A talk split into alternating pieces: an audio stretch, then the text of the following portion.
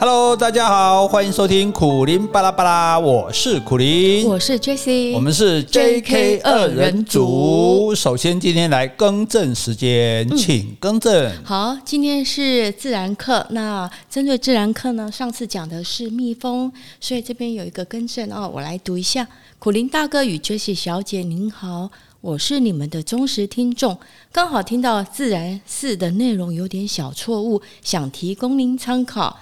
虎头蜂吃蜂的针跟一般的蜜蜂是不同的，它是没有倒钩的，所以它可以连续攻击敌人，这也是虎头蜂可怕的地方哦。谢谢你们精心制作的 podcast，内容都很有趣，辛苦你们了。署名是忠实收听的钢铁超。哇，我们有铁本，现在还有钢铁超就对了啊。好，这个确实哈，因为那时候讲没有很特别注意，因为你啊问了一下说，哎，虎头蜂的。那个吃人家也会死嘛？那其实不，它是不会的，因为虎头蜂基本上跟蜜蜂是不不是一类的，而且蜂有很多种，蜂也不都是蜜蜂这样子哈。所以那个那虎头蜂就是因为它吃了人家不会死，所以它会一直吃，一直吃。这就是它可怕的地方，你知道吗？别的蜜蜂吃一只就死了，比如神风特攻队，可是它这个是哇轰炸大队这样哈，所以蛮可怕的这样哈。所以另外顺便跟大家讲到说，哎，你上次我在讲啊，因为也有人在脸书质疑说，哦，诶，蜜蜂在你手上停着你都不怕。其实我跟你讲，蜜蜂哈，基本它分两两种，就一种是瘦腰的蜂，一种是粗腰的蜂。你看那个圆圆胖胖，一条黑一条红。黄的有没有？那个那个腰就很粗啊，然后呢腰很细的，像虎头蜂腰就细细的，有没有？是，哎，那你说粗腰蜂比较可怕，还是细腰比较可怕？细腰蜂吗？哎，当然细腰比较可怕，女人也是细腰比较可怕，就是因为她屁她屁股那个针不是长在屁股吗？因为她腰很细，所以她这样她就可以、哦、扭动的比较对，对对对对对，扭动的比较所以就就比较好刺。如果她肚子大大胖胖的，她的针就不好刺。所以如果你看到那个没有腰的蜂，你就不用怕它。哦、如果腰很细，你就要小心一点。它比较灵活。对对对，哦，所以我们很谢谢这个钢铁超帮我们更正。其实这种东西就要像我写那个。苦苓与瓦信的魔法森林写到第十刷了哦，是印第十次还在更正，因为还是有错的，因为这个就不像我们讲政治、讲两性可以乱讲。就讲这个就一是一，二是二，所以那也很谢谢大家帮我们提出更正哈。所以我们虽然是一个不负责的节目啊，但是呢，我们还是一个有 有羞耻心的节目，错了还是要跟大家更正哈。所以虎头蜂刺人家之后，它的刺不会脱落，它也不会死。好，这个谢谢谢谢。好，那我接下来是我们的，我这边也要谢谢一位听众。我知道，我现在你看，我现在我讲接下来是我们的补充时间。哎，你要谢谢哪位？听众，呃，有一个在 Podcast 留言，他叫黄霄峰，他说自然课好有趣，该来买书了，所以要谢谢他。哦，是要谢谢他的，好好好好，你又没有告诉我，你看我们都没默契，因为你跟我说今天两封信，可是不是哦，现在再来是你的感想就对了啊，是好，请说。我说我最近看了一本书，这个书名很有趣，叫做《天才在左，疯子在右》。我觉得真的还蛮蛮好玩的哦。然后他书里面的内容就是这个作者，他用很简单的对话形式来记录一些精神病患者那种各种天马行空的想象。然后这个作者他其实他不会用，不太会表达自己的意见，避避免他引导那些病人。但是他主要就是听病患讲话。那当然偶尔他会提出一些问题来质疑病患的逻辑。那我觉得他的目的其实就是要拆掉我们一般人跟这些精神病患者之间的围篱了，就想要让读者一起来重新思考何谓正常，何谓疯狂，也为我们打开另一扇窗，看到更多更不同角度的世界。那其中的有一篇，他访问到一个之前有当过老师的女性病患，然后聊天的内容就是你提到的。蚂蚁，嗯，哎，我就很有兴趣哦。然后那个老师怎么说的？这个病患者他说，单只的蚂蚁啊，都只是细胞而已。那以后它是作为大脑间生殖的系统。那工蚁工就做工的工，工蚁它聚在一起运输的时候，其实就是血液在运输送养分。嗯，那工蚁也兼顾好多种功能，而且还得培育新生的细胞。那新生的细胞是指幼蚁啦，小幼蚁哈。然后，另外蚂蚁之间，它们传达信号是靠化学物质。那人也是啊，你都不用指挥你的细胞，你细胞之间你自己就解决了。所以他认为蚂蚁是生命形式的另一种，它们不是简单的昆虫。如果说你养几只蚂蚁，可能没几天就会死了。就算你每天每天你给它吃，它也是会死。为什么？因为它失去大脑，就是这个蚁后的指挥了。所以你必须要养一群很多只，它才会活。所以整个蚁群呢，就是完整的生命。那后来我觉得，哎，就蛮好玩的。我就是哎，上网查一下资料，就发现，哎，真的有人是养蚂蚁耶。对啊，对啊，对啊，蚂蚁，而且养蚂蚁是用透明的那个管子在养，这样你就可以看到它整个蚂蚁族群的运作。所以你不能光养一几只而已，你就是要养养这个族群该有的工蚁、兵蚁啊、蚁后啊都要有，就。然后他是说，里面说有些玩家他就会建议说，如果你是新手的话，建议你去向昆虫店买那个蚁群，就是买一只蚁后，然后十到二十只的工蚁。这样比较容易入门，那这个价格就看那个物种来决定，大概就是八百元至三千元不等。哦，嗯，怎么感觉我们在做业配的？没有，没有。不过这其实真的，如果有机会哈，哎哎，这个很干净，因为它是养在容器里，不会影响到你家里面。那可以让小朋友也可以了解说，哦，原来蚂蚁它们整个族群生成的过程是这样的。那至于你讲说这个人他的这个老师他的想法，其实他的想法，我们其实有。在讨论，就是说蚂蚁、蜜蜂，呃，或者是白蚁这种，它等于说它这个一只不算是一个生命，是它整个整个的族群才算一个生命，因为它一只单独它是没办法活的，它也没办法延续后代这样。那所以，而且这确实很特别，就是说，譬如说这些蚂蚁。这些蜜蜂，他们做什么事情，并没有命令的。他们不是有阶级制，说有将军、有士兵、有官员、有有有这个办事的，没有工人，没有。大家就各司其职，自然就知道该去做什么，自然就会团结合作。所以。说对啊，谁来指挥他们？这是很特别的事情，对。但是，呃，其实以后也不可能指挥他们，因为以后也没有在动啊，对。所以，所以这个是生命的奥妙，就是他创造这样的一个群体，哈，他他这一整个群体算一个生命。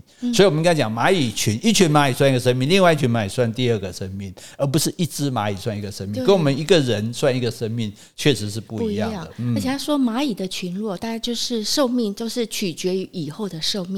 那以后的寿命大概都是在十几年到二十几年之间，所以只要是以后还活着，它就能够继续的生出小工蚁啊、小兵蚁，所以来说它是一个完整的生命，整个蚁群。对啊，所以所以把它比作脑也对了，因为如果人如果脑死就全部死，就生命就死了嘛。啊，那如果以后死了，这个族群也就灭绝了。这样，哦，所以很有趣。你看，就是说，哎，生物它要生命，它用各种不同的方式存在哦，所以，诶，都。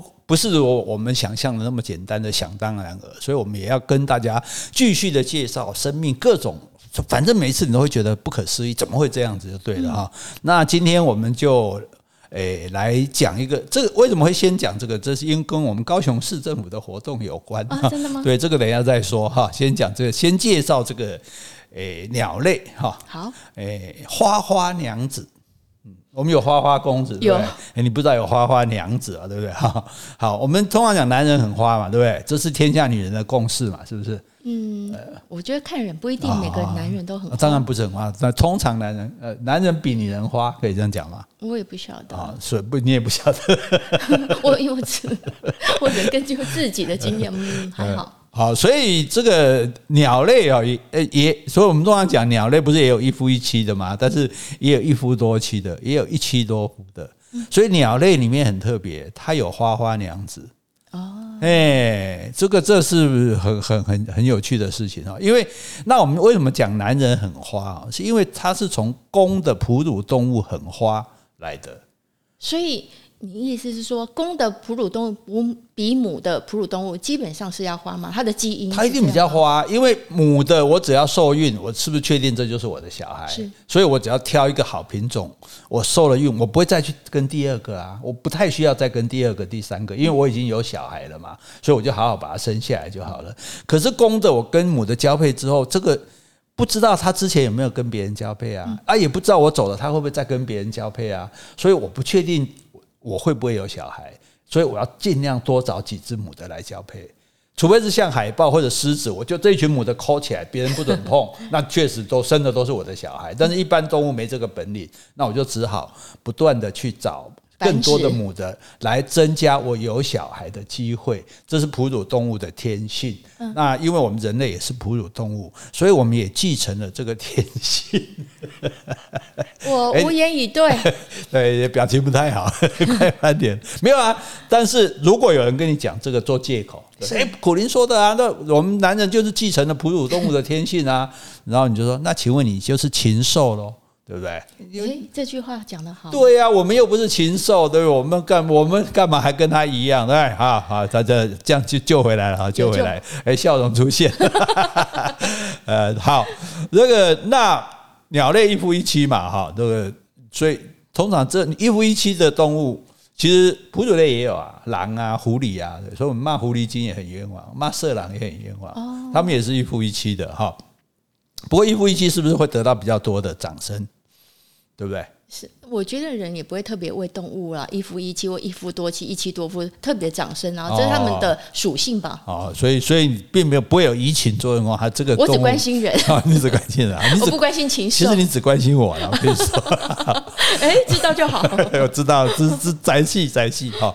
那这个一夫一妻鸟类，它会一夫一妻，而且它是共同孵蛋、共同养小孩。共同警戒、保护这个家，哦，那这是有原因的。你不要以为说，哎，鸟类发展演化的过程比较高级，才造成这样子。因为他们的小孩晚熟，啊，他刚出生的时候，那那个连看都看不见嘛。你看那小鸟生出来，鸟鸟眼睛是没有睁开的。你有没有看过那小鸟？没有毛，有有有有。对，没有毛，然后眼睛睁闭着，然后只有嘴巴张很大，然后里面颜色很鲜艳，为了要妈妈看得到，爸妈看得到，还可以喂它这样子。所以它连看都不看，看不见，所以它没有办法，不像昆虫啊，不像鱼类孵出来我就自己会活了啊。所以鸟类它孵出来的时候，它是事实上它是。还没有办法生生存的就对了，所以爸妈一定要轮流的去打猎、去喂食、去保护，否则的话，可能一直都逃不过，都会夭折。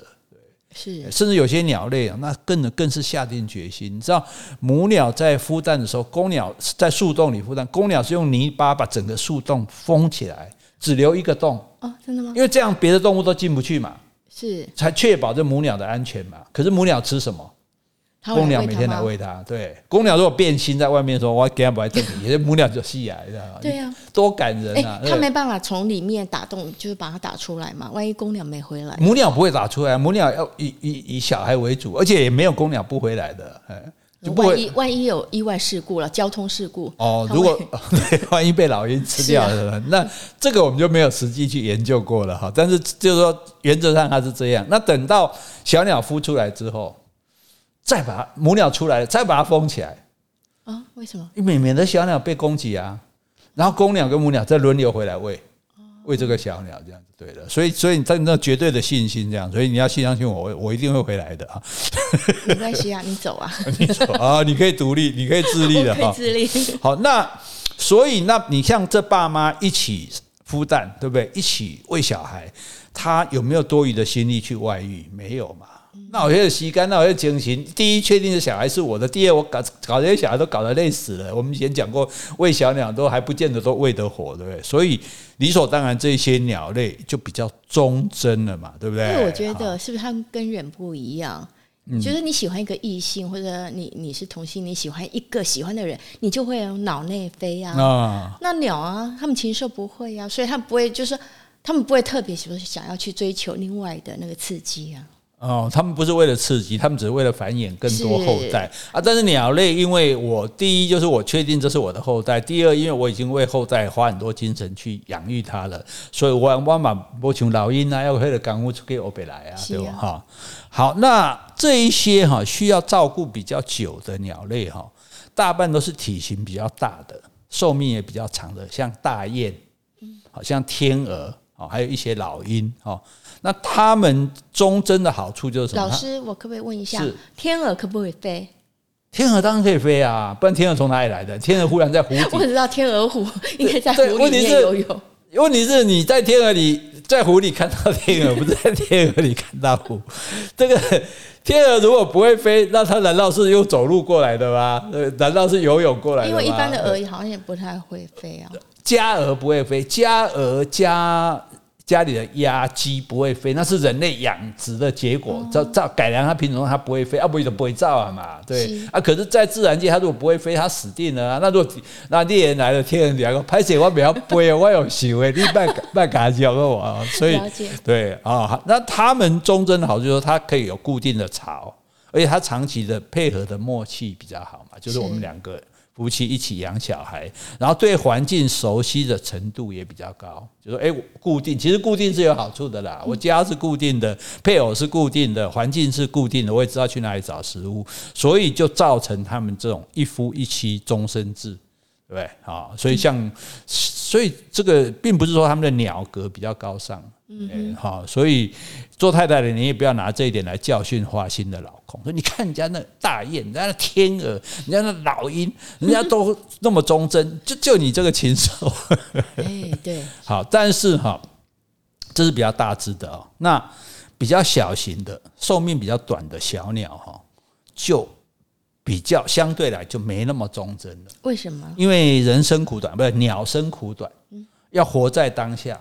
要多找几个对象，多生几粒蛋。所以小只的寿命比较短吗？对对对对对对，一般小鸟小只的，那个其实动物也差不多是这样，鹿短家寿命鹿等鹿这除了乌龟之外，大部分平均来讲，当然比较正确说法是心跳速度越快，寿命越短了啊。但是越大只，你心跳速度就不很快嘛，所以通常是这个样子哈。那以鸟类来讲，那比较小只的或者是比较短命的这些鸟，它就没有那么忠贞，因为它时间不够。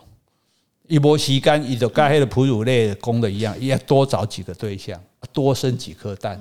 诶，我譬如说我们老鹰，我生一只就够，因为我够强嘛，我是食物链的顶层啊，我有确，我可以把握，我可以把小孩养大。但是其他的小鸟就不知道，随时可能被攻击啊，随时可能那种嗯被被干掉，所以它就要这个多多找几个对象这样的哈。那所以这种一夫多妻的鸟类哈，它就不一样哦，它就。交配之后，它就走了啊，所以让母鸟自己孵蛋，自己养这个。那他不用确定说这是不是我的吗？诶、欸，他他有看到啊，他有看到他生蛋了，所以呃，所以结结果也不丢啊。但是他不管，他即使是我也还是要要，我也不管，我也不照帮忙照顾就对了。那为什么会这样呢？就说这种小鸟哈，它就长得比较快，嗯，然后大鸟长得比较慢，越大的动物也长得越慢，就是对，所以小鸟它。长得比较快，那还有它所处的环境，食物也比较多，比如说昆虫啊、果子啊，哈，像比如说雉科，就是水蛭的蛭，一个一个屎，然后右边一个这个困难的难的这一边。嗯啊，我知道你是谁的谁的右边，嗯，对不对？对对对，那左边是一个那个失去的失，但是没有那个头。嗯，对对对对对，我要讲的非常精确，就是那个雉鸡的雉了哈，像雉科或者鸭科的这些小鸟，哎，他们就比较厉害，他们孵化没多久就会走路了。哦，真的？哎，对，就会游泳了。所以等等于说，呃，那个爸爸他们没没有喂食他们？对，看和狗哈。母鸟家己顾就好啊，讲啊较歹顾就爱两个做伙顾，啊那即较好顾的吼，母鸟家己顾都足够啊，吼，那公鸟就只要去多生一些就对了，哎，就所以所以这样很好，他只要负责就是繁衍，然后他也不用喂食，然后继续去找下一个对象，对对对对，它跟上啊，生意靠后面的对吧？哈。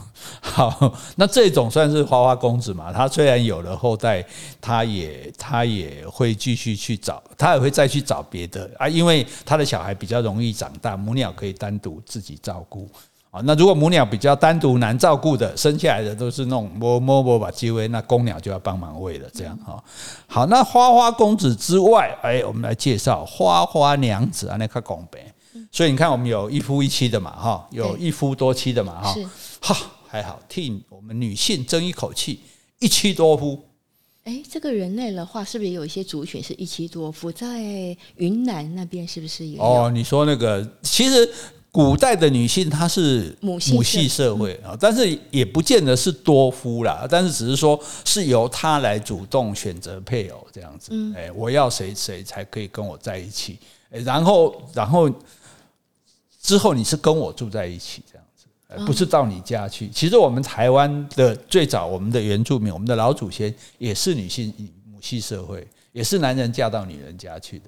哎、欸，这以后我们讲历史的时候再来再来再来讲。对啊，专题再介绍。对对对对对，以后专门系列来介绍哈。好，那一妻多夫的家伙，这个家伙叫什么？就是叫水蛭。刚刚你讲了很久了，雉鸡的这个雉，好，这种雉它会有有一种动物也叫水蛭啊，就是那种像蚯蚓那种会在野外、哦、会吸血的那个啊，啊，那个那个又叫蚂蟥啊，然后水蛭那个那个爬山人最怕那个，因为。它哦，它很可怕。它它是，比如它可能停在一个叶子上，然后你走过的时候，它等哦，等很久。你走过之后，它咚就跳到你身上，跳到你身上，它就开始吸血，而且你没有感觉。对，所以我跟你讲，蚊子算比较好心的，蚊子叮了你会痒，你还知道躲，它吸你完全没感觉。而且你发现了，拔它拔不下来，拔不下来哦，要怎么办？你知道吗？要撒盐哦，它才会掉下来。要不然你就要用烟去烫它，它才会下来。诶，那如果在野外？你又没有带盐，然后也没有带香烟，那怎么办？他吸饱了自己会掉下来。所以，哎、欸，我跟你讲，爬山，我们那种，哎、欸，真的真的体质有关系。我们有个朋友，他就很容易被蚊子咬的，我们就笑他是捕蚊灯。然后他去跟我们去走瑞泰古道，哎、欸，他也身上好几个水蛭，啊，我们都没有这样子。嗯，哎，那你脚上、手上。几个背上几个水渍，那还不稀奇。我跟你讲，我们在爬山还看到整个人头上好几只的啊。对啊，头上啊有血，他就吸呀、啊。哎、欸，头皮的话，对啊，好吸血吗？应该不太好吸，所以吸很久。啊、所以你光看到它身上都是黑黑的一堆哦，其实是蛮可怕的哈。那那是那是另外一个水质，好不好？好，对不对？所以大家去爬山也要注意这一点哈。那比较潮湿的地方，或者尤其一些枝叶，你碰到它的时候，水质会到你身上，可有可以互相检查一下了哈。可是水质也有人用来医疗用的。哦，就帮你吸血嘛。如果你毒血的话，对对啊，这这对对对，就像他说什么换血，这样这种观念，当然应该西医应该是受不了这种观念的哈。好，那么回头来讲水蛭哈，水蛭呢特色就是母的长得比公的大啊，看多少钱？这跟蜘蛛是不是很像？哎，对对对对对对，它大母厉害的就是爪架的地方，然后呢，羽毛华丽多了。母的漂亮，公的不漂亮。一般都是公的漂亮，母的不漂亮，像鸳鸯啊什么的那种，要不然就一样漂亮，像老鹰。可是水蛭是母的特别漂亮，所以母的特别漂亮，要找公的，是不是很简单？怎么跟人一样吗？对啊，漂亮的比较有多选择吗？哎呀，漂亮啊，兄弟啊，那水波拍叫狗啊。没有没有。啊，那所以好，所以那他就很容易的去找到公鸟。啊，找到公鸟之后，哎，交配完，它噗下一个蛋，是，然后它就走了。哎，它跟那个一呃一般的那个小鸟的公鸟是一样的，啊我下蛋我就走。对，但它是母的哦，一般母的是会孵蛋的哦。啊，这只母的不一样哦，这只不是贵妇，不是睡鸟，我它来找找波来啊，来交配交配，噗下了个蛋就走了。啊，走了，公鸟看，哎哎，这这这来干呢？啊，母的走了怎么办？公的只好自己照顾。为什么要倒反过来？对，所以就很好玩，因为它强势嘛，它比较漂亮，它比较容易找到对象嘛。啊，公鸟好容易找到它，结果哎，因为所以哦，有时候人就是看你看你谁比较皮啊。母的说：“我不管，我走了。”公的说：“那我只好留下来，被迫做单亲爸爸这样。”然后这个水蛭就继续去找别的野男人。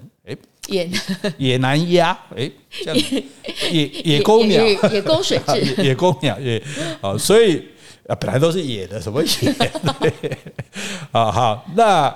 原来呢，跟他下种的那个公的，就只好乖乖留下来孵蛋，因为因为妈妈走了啊，爸爸不顾不行啊，小孩，而且他就只有一颗啊，你你也只好养，因为公的又长得丑，你你不在丑不不，就你又假设一个丑男人娶了一个漂亮老婆，生了一个小孩，漂亮老婆就跑了，那个这个丑男人只好乖乖的哇，这个把蛋孵出来，然后照顾这个小孩这样子，不然怎么办？不然你就绝种了。对，真好玩哈！对，所以非常有趣的哈。那你说，哎，那这母水蛭不负责任，对不对？怎么可以这样子呢？我跟你说，他很负责任的，他体型比较大，对不对？对，所以他会跟附近的公鸟交配，好几只都交配。哎，它就好像帝王一样，对对对对对对对，等于他的嫔妃，对对对对对，后宫对。然后呢，他会啊，我知道，是那个叫面首。啊，面首 啊，武则天的对象就张张氏兄弟。好，那重点是他不是不负责任，他这个区域的公鸟都交配嘛，交配完生个蛋，噗，它就走了，公鸟就知道在那边养小孩，对不对？再生一个，噗走了养小孩，然后这个地区它全面监控。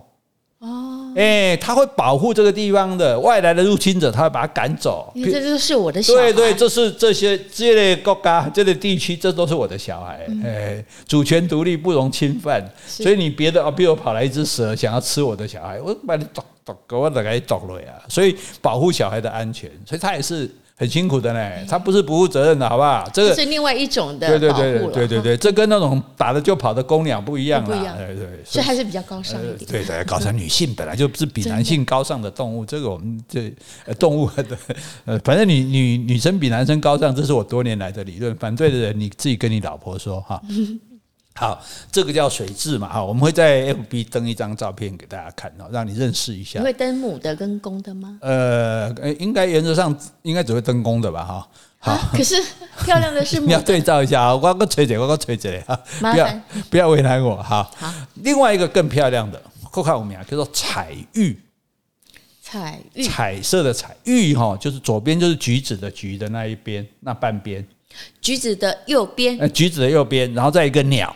啊，它的左呃，它的右，它的左边是橘子的右边，啊右边是鸟，嗯，啊，那个玉彩玉这样子，彩玉呢，它也是母的，花色比较艳丽，花枝招展哦，你然后一个，而且它主动哦，它也不是等公的来，它主动追求公鸟，嗯，就做主，所以这现代女性你看，长得又漂亮又主动又有能力的，哎来。要不要跟老娘睡一下？哎，这样好再出路。你好粗俗。要不要 happy 一下？好，然后呢，它比较不一样，它不是一次下一颗蛋给一个菇，它一次下四颗蛋。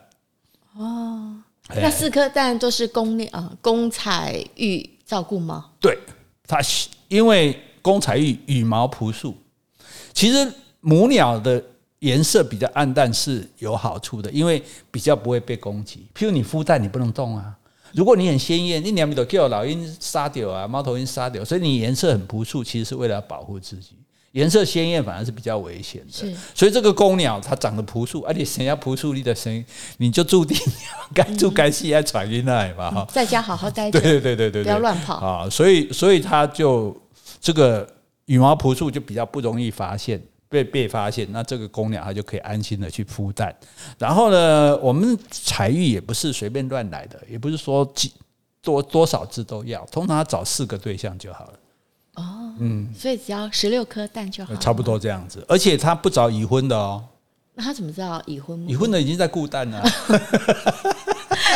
那可是已婚的一定有蛋要顾啊，但是已经完成任务啦，已经小孩已经长大啦，他还现在还那就不算已婚了哦。那那个我想鸟类或者动物的已婚未婚，那是以这一代来说，就他他下一代再找谁那就不算了哈。哎，好，总而言之呢，他就一妻四夫的对吧？啊，固定吗？就四个就好。平均平均来讲，我们动其实我们生物界任何东西都没有绝对值，都是相对大约。你所谓一妻四夫，是他指一生吗？还是说一个某个时期，它就是应该是它一个繁殖季。哦，有些有些鸟是每年繁殖，有些鸟是隔几年繁殖的。就它这个繁殖季，就是我生的这个时阵，我一概都是垂细的，对吧？哦，所以每只鸟的繁殖季是不一样的，有各种鸟的繁殖季不一样，对对对对对，有些很久才至于才才生一次这样啊。然后现在达成任务啦，功德圆满了哈，那。所以这个，那你说这种母鸟怎么会这样？就是说，诶，可能有人觉得说，为什么你为什么你们就这么花了？哈，那其实是也是他们也是有苦衷的，因为你看刚刚讲彩玉讲水质，它都是水鸟，嗯，诶，就是它不是树上的鸟，它是水鸟。那水鸟它们的巢就是筑在水上或者是水边的植物上，那其实就很不稳定。因为因为你的巢不是在树上，树上的话可能台风来吹才会掉嘛。可是你的巢如果是筑在水上面或者水边的植物上，是很不稳定，所以一不小心小鸟就会沉到水里去。哦，或者对不起，请问一下，水鸟的话，所谓水鸟就是说它的那个呃繁殖都是在水边才叫水鸟吗？主要它在水里找吃的，在水里生活。比如说，它也会飞。对，野鸭、那鸭、鸳鸯啊，它们都会飞。哦、嗯 oh,，Every bird can fly，OK？OK。Okay? Okay. 除了那个我们 home bird，我们家里养的家禽之外，鸟都是鸵鸟之外，然后其他鸟都是会飞的这样子。那它们水鸟就是说，呃，水鸡、水鸭都就是它们在水里面、水田里面或者是水池里面找食物的。哦，有的用走的，有的用游的。那他们在水里找食物，所以他们的巢当然也是会在水边，哦，水田旁边或者水池、水池旁边。那他们会飞在天上飞的几率大不大？虽然他们会飞，会飞，它就不需要飞很高啊，就不需要飞很远啊，这样子。但它如果是它是候鸟，它要迁徙的话，它还是要飞很远的啊。那就他们不是在天上找食物了，是在水里找食物这样子。了解。好，那。麻烦来了，它都巢在水边，所以小鸟不小心都给就掉到水里去了，淹死了。对，有可能。然后呢，容易被人家偷抢走。被谁偷抢？比如蛇啊，比如说蜥蜴啊，什么，就是其他其他的动物。它因为你在地面嘛，你在水边，等于是在地面，比较容易被被。侵犯。如果在树上，树上对啊，你在树上，你要你总要爬到树上去。那你爬树上的过程，你就会被发现。可是你这个在水边就容易被呛了。那那所以小鸟比较难保住性命的时候怎么办呢？母鸟就要省下孵蛋的时间，省下喂小孩的时间，尽量多生一点。采取淡海战术，以量取胜，对对对对，就跟昆虫一样。我说先看这，跟你拼啊，那也像鱼一样嘛。对啊，是啊，是啊，是啊，对，像鱼啊，像昆虫，就是说我没办法，因为我这个地方不是很安全，然后这个我不太有把握保得住小鸟，所以我尽量多生一点。那生了之后，我没时间，我没时间自己在那边喂啊，自己在那边孵蛋啊，所以交给公的。嗯，人家刚刚前下拜来，刚都给他狗来，都可以给他苦接了哈，然后这样他可以尽量的增加他的这个后代的机会哈，所以这跟他的这个鸟格也没有关系啊，所以这个就很有趣，说哎，原来也有也有这个母鸟是这样子的，它是比较漂亮的，它是一妻多夫的，它不孵蛋也不负责生小鸟的啊，那它就是为了要让它的后代多一点。哎，但是我觉得自然万物的各有各的生存方式，我觉得真好玩。就是所以它好玩，就是说它它都没有说一定是这样的。你说一定是这样，我就跟你讲说就不一定是这样子。哎，但是哈，我们从这里哈也稍微可以得到一个启发哈，就是大致的比较起来哈，如果公的哈毛色比较漂亮的哈，通常就会是一夫多妻。哎，母的颜色漂亮的多的哈，大概就是。一妻多夫，哎，啊，如果两个一样漂亮或者一样丑的，一夫一妻，对对对对，没错。所以，所以我跟你说，因为鸟漂亮是不得已，我刚才讲过，嗯、漂亮是是为了求偶，但是事实上对他自己来讲是危险的。哎，因为人看好看，问题是对别的动物来讲，你鲜艳就容易被我抓到。所以刚说的母的水雉或是彩玉，它们母的去被攻击的机会比较大，因为它们毛色都比较漂亮鲜艳，对啊，对啊，是啊，是啊，所以那是不得已的，不得已才漂亮。很多漂亮的公鸟哈，只要交配完毛就退掉了。但是母的不会吧？母的本来就母的本来就丑，没关系啊。不是，我说那些漂亮的水是、彩玉。她交配后，她还是那么漂亮吗？哎、欸，对，哎，女生比较爱慕虚荣，突袭你哈。那那那这样子，哎，所以我们这可不可以得到一个启发哈？我们从自然界也要得到启发嘛？对，你看，我们说适者生存啊，大家拼命想办法活下去啊，对。男女两性的条件是不是应该也要平衡一点？怎么说？比较相当，就是我们差距不大。嗯。这样才不容易，就说感情，就说双方的条件比较平衡，就比较不至于有异心。所以这是不是所谓的门当户对？其实门当户对是一个非常好有道理的事情，因为门当户对不是说我这么这么势利，说一定是你要跟我一样有钱，可是你跟我的环境背景、教育过程哦、生活习惯种种都比较相近，我们是比较好相处。是我们的价值观、生活观会比较相近。对啊，对啊，我们因为我们三观相近，我们品味相近，我们习性相近，我们才比较好相处嘛。对，要不然的话，因为尤其。是在古代，你知道婚姻呢？婚姻婚是什么吗？女生昏了头，女生昏了头，然后因是因为因为小孩来，所以婚姻不是一时冲动，就是一时糊涂，所以叫做婚姻，不是啦。婚是女方的家人姻是男方的家人。哦，所以婚姻在古代人就是两个家族的结合。哎，不是你两个代际，两个家族的代际，那你们两个的家人家族都要相处。如果我们家是我们家是住地堡，对，你们家住乡下破房子，这样的生环境背景，你你互相会格格不入嘛。对吧？我来你家嘛就爱叫，你来我家嘛没适应嘛，对吧？就就叫你食西餐，你都唔知道刀叉安那摕啊，要你忙酒，你也不要不要不要不要的，对，就是生活的差距了哈。或者说，哎，我讲什么你都不懂，对，教育的程度差太多，所以其实门当户对条，我们不要讲门当户对，我们就讲说条件相当，其实对一个两两个人的相处其实是有帮助的。是这件事情都是被那个琼瑶破坏的啦。那琼瑶现在小说的专门就是富家女爱上贫贫家子啊，这样比较有冲突性了，在故事上。对对，按那个私奔呐、啊，然后又写的很浪漫呐、啊，对，那个连我儿子都笑哎，我儿子才读小学就在笑琼瑶。我说你笑啊？他说那两个私奔，我说私奔不可以啊，为了追求爱情。他说私奔可以啊，那存折都不带，要吃什么？你儿子比较理性，但是我以前看琼瑶，我是蛮感动的。对，所以现在的人越来越成熟，就以前是中学生看琼瑶。最早大学生看琼，后来中学生看琼，现在只有小学生才看琼瑶。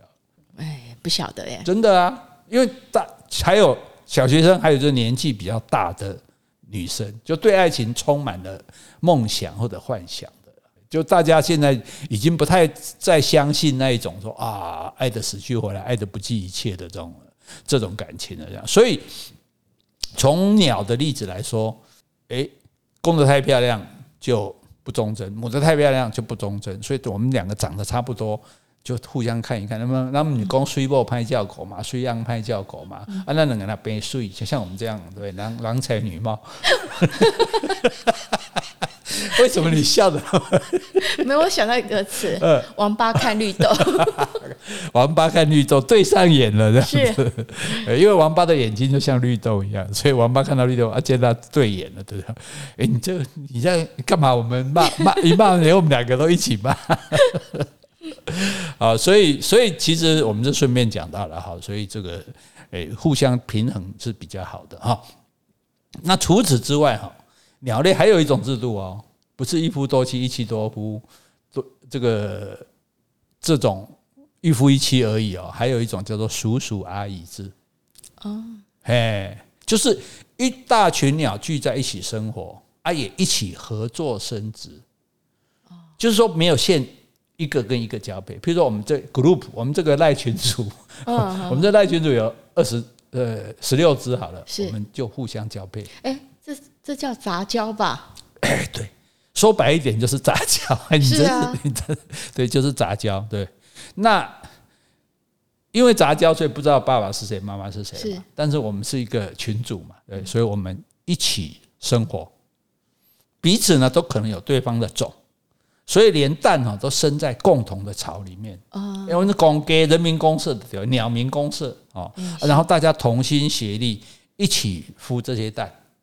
轮流孵啊，你可以出去找东西吃，然后换我来孵，这样。哎，往团结力量大。对对对对，排班的就有点学蚂蚁蜜蜂的，不过他们自己都确定有自己的种，只是不知道哪一个啦。嗯，哎，这么大家，大家都积累啊，所以说，反正先先打开做会哈，那大公无私嘛，对不对？这样容易成功嘛。像那个关羽画眉，你有看过鸟吗？头尖尖，那节塞公塞公桃，然后叫起来是 to meet you to meet you 啊，那个那个鸟。它就是靠这种鸟鸣公社在繁衍后代的，是，哎，所以不要说人家杂交啦，人家就是混是什么混混交，混交听起来是比杂交，混血听起来比杂种。我觉得那些禽兽所以无所谓啦，杂交混交都 OK。那其实其实从另外角度讲，这聪明啊，对不对？